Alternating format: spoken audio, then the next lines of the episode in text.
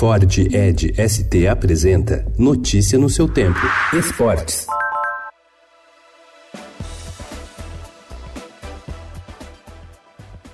Grande Prêmio do Brasil coroou ontem a nova geração da Fórmula 1 em mais uma prova imprevisível no Autódromo de Interlagos, em São Paulo. A corrida maluca, com direito a duas entradas de safety car e diversas batidas, teve a redenção do holandês Max Verstappen em solo brasileiro. O piloto de 22 anos venceu e teve a companhia do francês Pierre Gasly, de 23 anos, e do espanhol Carlos Sainz Jr., de 25, dois estreantes no pódio.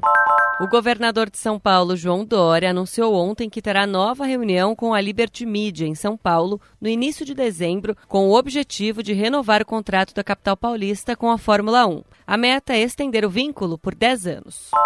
O Palmeiras é a única equipe do Campeonato Brasileiro que matematicamente pode tirar o título do Flamengo, mas precisa vencer todos os seus cinco jogos restantes e torcer para o rival somar no máximo um ponto nas quatro partidas que ainda fará pela competição. Neste domingo, a equipe de Mano Menezes apenas empatou em 1 a 1 com o Bahia. Já de olho na final da Copa Libertadores, o Flamengo bateu o Grêmio por 1 a 0 neste domingo na Arena do Grêmio em Porto Alegre, encerrou um jejum de 25 anos no Sul e ficou muito próximo do título do Campeonato Brasileiro. Com o resultado, o time do técnico português Jorge Jesus pode ser campeão já na próxima rodada da competição, mesmo sem entrar em campo.